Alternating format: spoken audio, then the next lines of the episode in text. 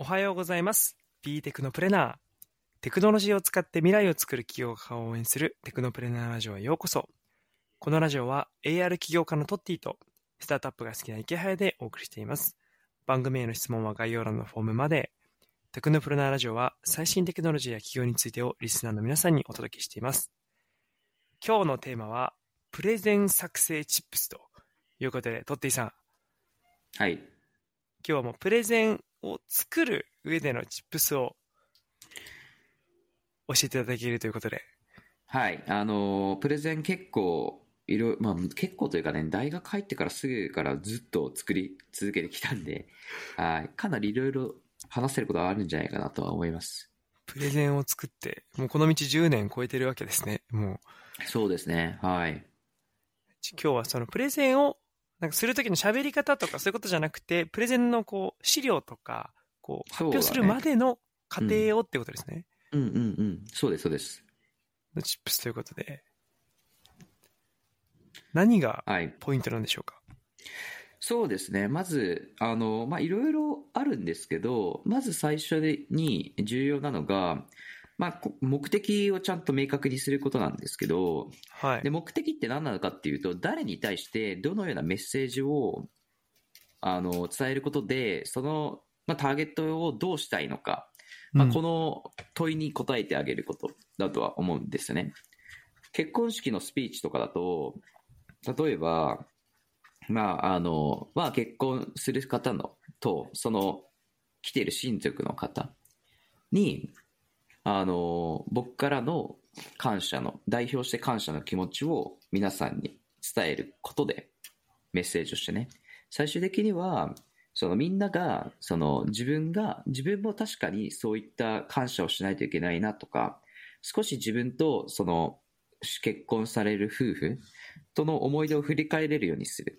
例えばね、こういうような目的設計がすごく大事で、ちゃんと人がいること、で、その人が自分が伝えるメッセージで、どういうふうにインスピレーションしてくれるか、どういうふうなイメージを持ってくれるのか、どういうふうになってくれるのか、そういったところが設計できていること、これが多分プレゼンテーションの一番スタートラインだと思うので、そこが設計できてるかできてないかで、あの、大きく変わるかなと思います。はい。まさに、はい。ちょっと、そうか、プレゼン、もう、あれですもんね。企業で何かをプレゼンして、案件をとか、そういうのもですし、まあ、結婚式のスピーチももはや、このプレゼンっていうことですもんね。そうですね。プレゼンだと思いますし、まあ、例えば、もちろん商談とかで、あの、このターゲットに対して、例えば、あの、1000万最終的には意思決定してほしいっていうのがゴールとしてあって、そのためにこういったメッセージをね、伝えるべきだ。まあ、そういった時には、その人の現状の状況と、さらにどういったメッセージを伝える、それに対して伝えるべきなのか。あの、その、かなり重要なところが、あの、かターゲットの分析、現状の分析っていうのが必要になってくるんですけど、はい。でもまあ本当に言うとそういった現状の分析、目的設計っていうところが非常に大事になってくるという感じです。じゃまずは、まあ、誰にどのように、という、まあ、目的をはい。設計していくってことなんですね。ほうほうほう。はい。続いては、で、続いてが、あの、目的設計したら、まあ、キーメッセージ決めるってことですね。キーメッセージ。今回のはい、今回、たった一つだけ、相手に伝えるとしたら何を伝えたいですか？であったり、相手が、そのターゲットが何か一つだけ覚えてるとしたら、何を覚えてますか？うん。このたった一一言、キーメッセージ、それをキーメッセージと僕は思ってて、だ人のプレゼン聞いたとして、なんか持って帰れることって、あの、少ないっすよ。本当に。うん。スティーブ・ジョブズのやつって、 stay hungry、stay foolish か、 connecting the dot じゃないですか。それ以外覚えてますみたいな。覚えてない。でしょ？はい。もう何回も聞いたらね、あの、僕ぐらい、あの、1000回ぐらい聞いてる僕からするともう結構覚えてるが、い やいや、1、2回だったら、いや、覚えてないでしょ、みたいな話なんですよ。で、彼のキーメッセージはそこなんですよね。はい。まあ、特に今、有名なのは connecting dot か stay foolish、stay hungry、stay foolish だと思うんですけど。なので、まあそういう、何が今回の中でキーメッセージなのか、ってものを決めてあげることなんじゃないかな、というふうには思います。はい。で、すべてそこだけにフォーカスして、プレゼンを作っていく。はい。ことが大事なので、まずは、あの、二つ目はキーメッセージを決める。まあ、これ、ただ、たったこれだけですね。はい。ああ、なんかよくあんのが、こう、え今日伝えたいのはこのなんか4つあって、みたいなこと言っちゃうけど、もうそれもぐーっと、じゃあ一言で言うと、みたいのをやっぱりしっかりそう。絞らないとっていうそことなんですね。もちろんそれはプレゼンの王道チップスなんですけど、うん、3つだけに絞るとかね。はい。うん、うん。そういうのは、あの王道なんですけど、まあ、あの、伝えたいこと1個だったとしたら、1個にし、まあ、とりあえず、とにかく1個に絞って話そうっていうのは、すごく重要なことかなと思います。はい。はい。ありがとうございます。じゃあまず、まあ現状目的の明確化をして、でキーメッセージをまあ一言葉だけとかもちゃんとこう凝縮させてと。はい。うん。っていうのがあって、はいその次に、そっからですよね。はい。あの、まあ、すプレゼンもまあいろいろな種類があるので、結婚式のスピーチだったり、商談で使うプレゼンだとか、はい。投資家に向けて言うプレゼンとか、3分のピッチとかね、あの、いろいろあると思うんで、ケースバイケースなんですけど、僕はそこからメッセージを軸に、あの、まず自分が話したいことっていうのを、まあ、ポストイットであったり、何か箇条書きでいいので、えっと、いろいろ要素っていうものを洗い出していきます。ほうはい。で、こうすることで、まずは、その自分のなんとなく頭の中にあるような伝えたいなと思っていることを、そのどんどん、あの、洗い出し、あの、どんどんね、あの、とにかく発散させるイメージで出していくんですよね。う。うん。で、それを、あの、どの、どの話とどの話がつながるのかっていうのをつなげていくんですよね。なんか、そのポストイットとポストイットをなんかこう、なんか線でね、つないでいくようなイメージなんですけど、はい。で、そうすると、ざっくり構成ができていいくんですよ。はい。で、えっと、そうしたら話、話すストーリー設計っていうんですけど、まあ、どの話から話していって、このメッセージに行くのかっていうのが、うんあの、まあ、気象転結じゃないですけど、そういったものが明確になってくると。はい。なんか、ここまでが、まず、僕が、まあ、いつも、あの、やってるようなことでございます。はい。で、そこから、あの、修正をかけていくんですけど、はい。まあ、これは4つ目の、で、とにかくシンプルにする。はい。シンプルに。うん。はい。シンプルにしていく。まあ、たくさん僕が発散させてストーリーとして設計したけど、全部を全部伝えると、やっぱ冗長になったりとか、うん。あの、相手に伝わらないぐらいの量になったりするんで、情報の。なので、それをどんどんシュッと絞っていくと。はい。そうすると、あの、うん一つの、あの、キーメッセージを軸としたストーリーが出来上がると思ってるので、まあ、それを、まずは、あの、まあ、そういう作り方を重要視してますかね。はい。なんか、ちょっと僕もちょうど来月、友達の結婚式のスピーチしなきゃいけなくて、もうめっちゃ悩んではいるんですけど、はいはい。こう今ので言うと、こうまあ、新郎、友達の新郎に感謝の気持ちとか、こう、そう。いろいろ伝えたいなで。で、一言だけ、まあなんかすげえいいやつで、きっと今後もなんか、ハードシングスあっても乗り越えていけるよみたいなうんことは言いたいが、それのこうエピソードトーク、いろいろある中で、いろいろポストイット書いていって、そうそうそうそうそうそう。うん。そう。で、キーメッセージが、例えば、人を思いやるいい男なんですと。うん。で、っていう、なんかキーメッセージじゃない。まあ、それが軸だとして、彼の。うん。うん。で、たくさんポストイッターで上がるけど、多分その軸に当てはまるエピソードとか、象徴的なエピソードって、多分あると思うんで、うん、それに絞るべきなんですよね、話すのは。うん。例えばね。うん。だったり、あの、とにかく思い出だけ上げると、ね、たくさんキリがないんで、な何をキーメッセージとしたいのかっていう軸で、あの、絞っていくっていう作業になるのかな。っていうふうには思いますね。はい。で、じゃあ商談とかだったら、こう、相手の、まあ、目的に対して刺さる、まあ、たくさん機能あるけど、これだみたいなことを言わ言う必要があるってことなんですかね。そうですね。はい。まあ、目的に対してしっかりメッセージがあれば大丈夫だと思いますけど。うーん。なんか、いや、この今の現状、まあ、目的の明確化して、キーメッセージ、で、要素を洗い出してシンプルにしていくっていううん。流れ。まあなんか誰しもどこかでなんとなくは聞いたことあるなと思いつつ、なかなかできんみたいなうん。感じだと思ってて、なんかこう、まあでも、あの、一番、うん一番最初をミスってる人が多いと思いますよ。とりあえずなんか考え始めるみたいな。とりあえず文章を書き始めるとか。うんその、とにかく目的設計が甘い人が多分多くて、はい。はい。で、キーメッセージを決められてない。で、そうなると軸のないプレゼンテーションができてしまうんですよね。結はい局何が言いたいの、誰に何を言ってんの？誰をどうしたいの？っていうのが全く見えてない。まあ、そういう、その結果、あの、誰にも、誰もが、あの、印象に残らない、そんなプレゼンができちゃうっていう、はい。ふうに思ってるので、はい。なんかね、それっぽくあ頭を使って難しく考えるとなんか、いや、これはなんか誰にどのようにが、みたいな。めちゃくちゃ長い言葉で説明したくなっちゃうけど、うん。ここいかに一言に簡潔で言えるかってことなんですか、うん、うん、うん。いや、そうだと思いますよ。いやー、これ、ねえ、マジで校長先生の話とか無限に長かったからなと思いながら。そうですね。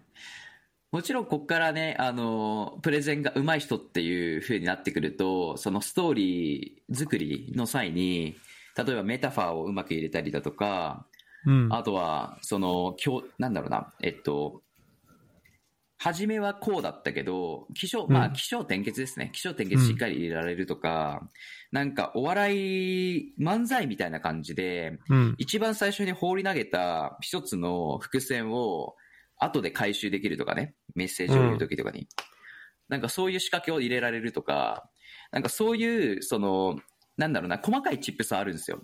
あの、はいプレゼンの時に。うん。うん。あとは、スライド作成とかは、まあ、今のは結構、あの、まあ、その、あの、商談とかビジネスに使うところだと、スライド作成では、その、キーメッセージはしっかりこう、一番最初に言ってあげるとかね、例えばね。うん。はい。あとはスライド作成において、文字が多くならないようにしましょうとかね。はい。うんソフトバンクの資料がめちゃくちゃ IR 資料特に、とにかく素敵なんで、プレゼンの中ではね。はい。あの、めっちゃ数値をでかくしか書かんとかね。あの、メッセージだけしか書いてない。あ本当に、ほとんど。はい。それ以外の情報マジでそぎ落としてたりするんで、あれいいっすよね。めっちゃ参考になりますね。ソフトバンクの資料作成はすごい参考になると思うんですけど。メタファーもありますよね。こうこれは金の卵ですみたいなね。急にそうそうそうそう、金玉でそうそうそうそう。もう、ソフトバンクのプレゼンテーションはめちゃくちゃいいですからね。エンターテインメントですよね、もうすでに。うんは確かに。い。そういう、まあ相手を楽しませるというか、相手を思うことで笑いとか、まあいろんなものを出てくるってことなんですかね。うんそうですね。はい。これ、まあこの系の目的の明確化っていうところもありつつ、あとはこう、なんか、キーメッセージで強めの一言言いたいみたいな、うんなんかある気してて、これはなんか、うん。もう自分の中で考える感じなんですか？なんかこえっとね、キーメッセージで強めなことを言いたいっていうのも、その、なんだろうな、何が相手にとって、なんか、強いって something new になったり、まあ、ある意味、新しいことか共感することなのか強く。う。うん。まあ、いろいろ多分、その人にとってあると思うんですけど、なんか、そそれがどういう、なんだろうな、バックグラウンドから、その強強いと思ってもらえるんだろうってところは考えた方がいいかなとは思ってて、結婚式のスピーチとかは共感だと思うんですよね、やっぱり。共感。はい。うん。絶対 something new じゃないじゃないですか。こんな一面あったんだとか、いや、みんな知ってるわ、みたいな。当たり前のように。うん。うん。だから、その、象徴的なエピソードを通して、やっぱそうだよなっていう、俺もそう思う、だと思うんですよね。うん。わかるだけど、うんその仕事のピッチとかだと、あ、そんな授業あるんだとか、あ、そんな数値出てんだとか、ある意味、こう、新しい発見？あ、それで、あ、そういうビジネスなんだっていう、なんか、あ、面白い、隠れた真実がある、あった、みたいなとかね。なんかそういう、なんか something new が結構多かったり、納得感っていうところがあったりすると思うんで、じゃあしっかりこう論理的に説明すること、で、それがちゃんと新しいよねっていうところが説明できることが、例えば、ね、キーメッセージで残りやすさにつながっていったりすると思うんで、ケースバイケースだとは思うんですけど、はい。まあ、確か共に。感だったり、どういった感情に結びついているのかとか、なんか考えた方がいいかもしれないですね。はい。えーじゃあこれちなみに時間の使い方として、まあ、その目的の明確キーメッセージ、要素洗い出し、シンプルにしていくみたいな、4つ構成が考えるとかあったとしたら、どういう時間の配分で、こう、なんか、どこに一番時間使ってるんですか？まあでも、キーメッセージのところは、大体早く決まると思うんですけど、目的設計とキーメッセージって、まあ、ほぼほぼなんか、いや、ここでしょっていうところが仮説として出てくると思うんで、ぶっちゃけそれ考えてるのって数10分ぐらいとかで考えて、で、そこからキーメッセージの発散させるところは結構バーっと書いてるんで、あの、発散と収束をさせるところは結構多分30分ぐらい時間使ってんじゃないですかね。まあ30分も使ってないか分かんないけど。で、あとはそれをストーリーにしていくっていうところ。なので結局は一番重要なのが最初の10分だとは思うんですけど、それさえ決まればすごく進捗はよくプレゼンは作成できるのかなとは思いますね。最初の10分の目的の明確化とキーメッセージで大体70%は決まってるみたいな感じなんですか？うん、決まると思います。へえ。じゃあ、ここがね、確かになかなか、なんとなくでふわっといっちゃうとこありますもんね。うん。なんか、トッティが見てて、このプレゼンおもろいなとか、まあ、学んだものってなんかあるんですか？まあ、すやっぱりいいなと思ってるプレゼンは、スジョブズのスタンフォードのスピーチなんで、うんまああれをなんか読んでおくのはすごくいい、あ、読んでおくとめめっちゃ繰り返し聞いておくのはすごくいいかなと思います。なんかやっぱ音楽ぐらいのテンションで聴けるっていうのがすごいことっすよね。彼のプレゼンは。うん。なんかストーリーが構築されすぎてて、なんかメッセージも明確だしね。うん。なんか、ちなみにとかも、すごくバッチしたし。はい。なんで、やっぱそれが一番好きかな。印象的になところでいくと。ジョブズ的な有名じゃないというか、こうまあ、みんなが知ってるあれじゃなく、なんか起業家とか、結婚式のスピーチとかでこう印象に残ってるものってあったりするんですか？周り。いや、今現状だと、正直、印象に残ってるのは、ないっすね。まあ。強いて言うなら、ソフトバンクの株主総会、決算指導説明会は、毎年、あ、毎回見てて、うん。おもろいなってのは思いますけどね。で、有名ななんかその、2100年ビジョンみたいな、やってませんでしたっけ？ソフトバンクって。なあ、んかそ新の30年ビジョン。そう、C30 年ビジョンだ。はいあれ結構おもろかったですけどね。はい。30年ビジョンすごい。ソフトバンクのプレゼンを語る会みたいになってる。うんあ C30 りましたね年ビジョン僕いいと思いますよ。はい、めっちゃ。あの、わかりやすかったしうん、すごい、ね、あの、一番覚えてるのは30年後を予測するためには30年前を見ないといけないんだっつって。うん。30で、30年だけじゃねえ、300年前を見ないといけない。じゃないと、あの、違うわ。300年、30年を予測するためには、まず300年を予測しないといけない。で、予測しないといけないためには、300年前も見ないといけない。で、そこから始まるっていう、なんか、で、300年前ってどうだったんだっけみたいな話とかが始まってて、なんか、お財源ってそこを、まあ、作り上げてからの、多分、最終的には30年ってこうだよねっていうふうに言うストーリーだと思うんですけど、あ、それは面白いね。あ入り方がすごくいいなっていうのは思いましたけどね。うん。